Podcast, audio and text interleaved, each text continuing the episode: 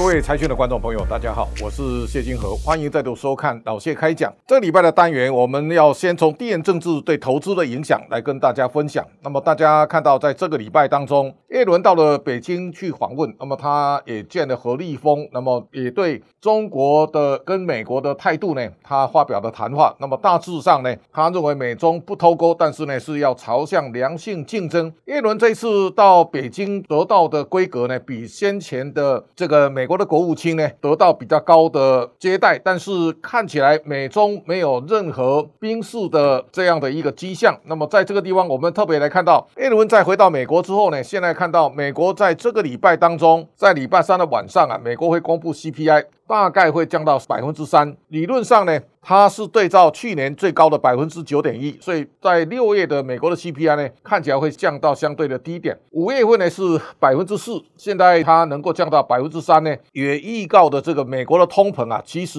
有大大的疏解的压力的作用。但是呢，美国看起来联准会呢做事仍然要升息。这个时候我们看到美国的十年债的殖利率最高达到四点二七九。它最低跌到三点零五左右，但是呢，现在再度往上攀升。这个往上攀升呢，也强烈的支持美国可能会有升息的大动作。这个大动作呢，我们要特别注意到，现在如果美国在这个礼拜。再度升息一码，而美国联准会已经是从去年三月十六号到现在，美国连续升息的第十一次，幅度呢可能达到二十一码。美国把利率拉高到五点二五到百分之五点五的时候呢，我相信对市场会带来非常巨大的影响。那第一个，大家看到台湾的出口，其实我们五月的出口还有三百六十一点三，但是呢，六月的出口已经剩下三百二十三点二了。那这个时候呢，我们六月的出口衰退幅度达。达到百分之二十三点四，大家看到在上半年的一月衰退二十一点二，二月十七点一，到三月十九点一，到四月呢十三点三，五月呢十四点一，但是呢六月的幅度啊二十三点四是近两三年当中啊最大的衰退幅度。如果对照在去年的三月呢，我们的出口最高达到四百三十五亿。足足大概减到一百多亿，这个一百多亿呢，也符合我先前的预告。大致上呢，我们第一季出口衰退十九点一七趴，第二季呢是衰退百分之十六点九，而上半年的衰退呢是衰退百分之十八。这个十八呢，一方面我们的出口相对基期是比较高的，我们看到在过去三年台湾的出口表现非常亮眼，今年开始往下修了，这个下修大致上呢可以维持在二零二零年之前的位置哈，所以台湾还是相对在高基期当中的衰退，而台湾的。up. 经济成长率呢，现在看起来第二季呢还是一个衰退的状态。那今年内外大概都不会太好，就是说台股走到这里，大致上大家可以观察，如果你看六月的营收啊，台积呢是一千五百六十亿，它比去年同期衰退十一点一。这个衰退其实如果你再继续看所有的 IC 设计呢，联发科上半年衰退三十五点四，而如果你看到像电源供应 IC 的力士啊，它上半年衰退六十七点九趴，这个是不得了了。我们也看到大部部分的公司啊，衰退幅度都超过三成，所以在这种情况之下呢，今年其实我们如果看到各季表现呢，大概回到第四季的一个水准，所以我们上市公司啊，最高峰应该在二零二一年，那第二高峰在二零二二，那今年看起来可能全体上市贵公司的获利呢，会剩下两兆左右，这个两兆其实大家要高度关注的，台股会形成一个大的调整。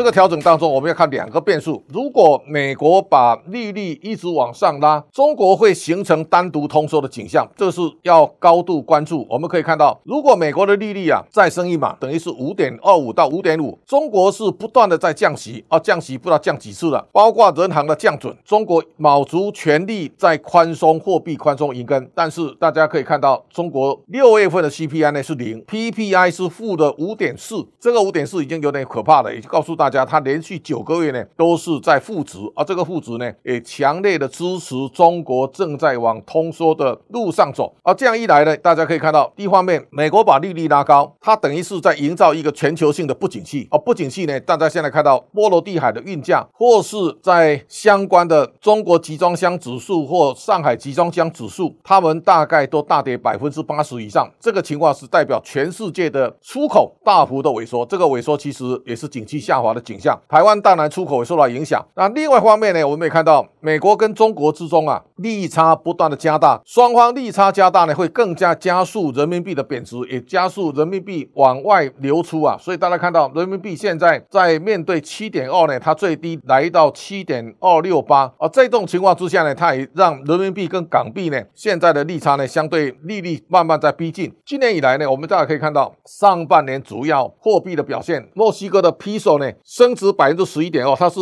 全世界相对最强势的货币哈。那巴西的里拉呢也表现不错，相对来讲，阿根廷的 peso 是贬值百分之三十一点六六，它是长期的贬值，里拉也很严重。那俄罗斯的卢布呢，现在回到九十二，其实状况也不佳。日元当然是在一个不断的贬值的系列当中，蓝灰币也非常的惨烈。那这当中啊，大家可以看到，墨西哥是现在正在取代中国做世界工厂的角色，它变成美洲最重要的门户，这个是大家高度值得关注的一个新的焦点。我们也看到，除了人民币的贬值以外呢，阿根廷的 peso 其实在十五年前呢，peso 是三点七八，现在跑到两百六十块以上啊，也告诉大家，阿根廷的经济呢是惨到你无法想象。所以在这一次呢，你看到阿根廷是在市场上去大买人民币，但是呢，马上把人民币抛掉，然后换成美元。俄罗斯啊，有同样异曲同工之妙，这个动作呢，都在吃中国人民币的豆腐。也就是说，人民币要替代美元，大家去买人民币，但是呢，都在瞬间转手去赚利差。在这种情况之下呢，它也加重了离岸人民币的贬值。所以，中国尽管不断的调降存款准备率，但是呢，到目前为止，它收到的效果非常有限。中国一直要用人民币取代美元，但是呢，大家可以看到，全世界外汇储备的占比，美国还是美元占五十九趴，中国到最后在最新的公布呢，它全球的外汇占比大致上现在剩下二点五八，在去年年底的时候是二点六九，所以这个数字不断往下降。那大家特别注意到，在地缘政治的发酵之后呢，全世界现在所有相关的外国直接投资啊，都出现大幅滑落的现象。张忠谋先生告诉大家，全球化已死，而这个已死呢，现在展现在过去的 FDI 呢，现在表现非常的明显。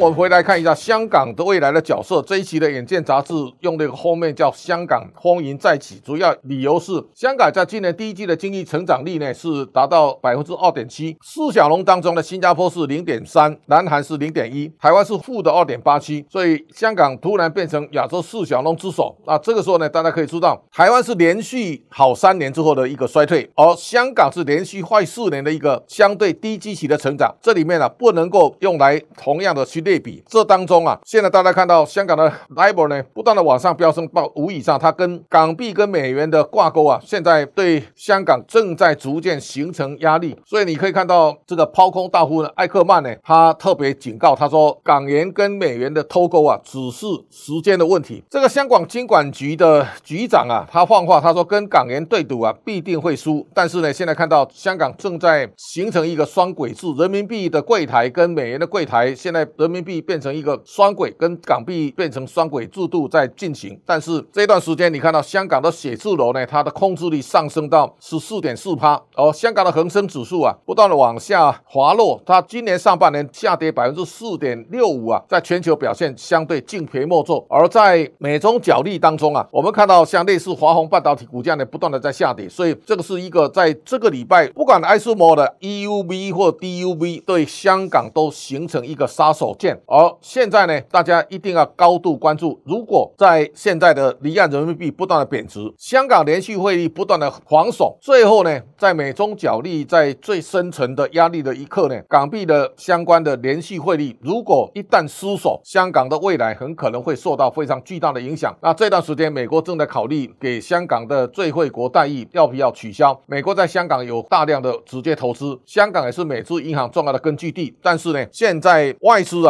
正在逐渐的撤出香港，对香港来讲，这个是重中之重，所以大家一定要注意。有网友问到，香港连续威力如果守不住，会带来什么影响？香港在过去百年来是东方之珠，也就是全世界要进中国的资金呢，都先到香港去 parking。假如香港现在的现阶段任务完成，在反送中条款国安法上路之后呢，香港慢慢它已经变成中国的其中一个城市，这个国际化的地位如果消失，香港就不复存在。那未来看。起来香港所面临的挑战会是全亚洲最大考验的国家，这是大家高度要关注的。那么台股呢，我们大家可以看到，在这个礼拜当中啊，台湾有一个产业呢非常的兴旺，叫做 AI 的聚落哈。那这个也是在这么多年当中，今天特别给财讯的观众朋友来特别提醒，AI 在台湾这一次能够异军突起，而且能够有这么大的爆发力呢，最大的关键 AI 攸关在资料储存跟运算演算法，所以在这种情况之下呢，它的安全变变成重中之重的考量，这也是符合张忠谋先生说的，国安的问题呢，国家安全重于全球化所带来的比较利益。那么在这样的一个推进当中呢，大家可以想象得到，台湾因为没有中国，也就是说 AI 伺服器或机壳或相关的这种散热的设备呢，通常来讲要跟中国的制造呢要隔绝，少掉中国压力之后呢，AI 在台湾呢它变成一个最大的供应基地，这个供应基地呢让台湾高度发光发亮。所以我们在年初啊告诉大家，台湾四大亮点产业今年看起来都在这个范畴里面啊，在奔驰，你看到从军工产业到治安，再到台湾新能源，最后呢总其成是 Open AI 所带来的 Chat GPT 的革命。所以你看到当黄仁勋把这件黑色的皮衣外套穿在银达的总经理杨奇麟身上的时候呢，你看到广达的股价呢大幅的飙升啊，所以台湾形成一个非常特殊的 AI 的供应链，从伺服器开始，从广达、伟影、技嘉、技刚到光宝哈，然后呢，机壳、银邦、秦城到成名，IP 相关的创意、四星到 M 三十一，冷却呢，包括高丽、万载、旗宏、双宏、广运，都在这个回合当中啊，股价大幅的飙升。那我们也看到黄日勋所带动的一个 AI 的革命呢，现在看起来会在未来扮演非常重要的角色。所以你看到林宪明所领军的伟创股价已经到一百二十几块了，这个不断的大涨也带动伟影的大涨。现在伟创再加伟影加起来市值呢六千多亿，也带动台湾非常巨大的产业革命。在这个回合当中，你看到台达电呢现在是市值第四大的，它逼近一兆啊。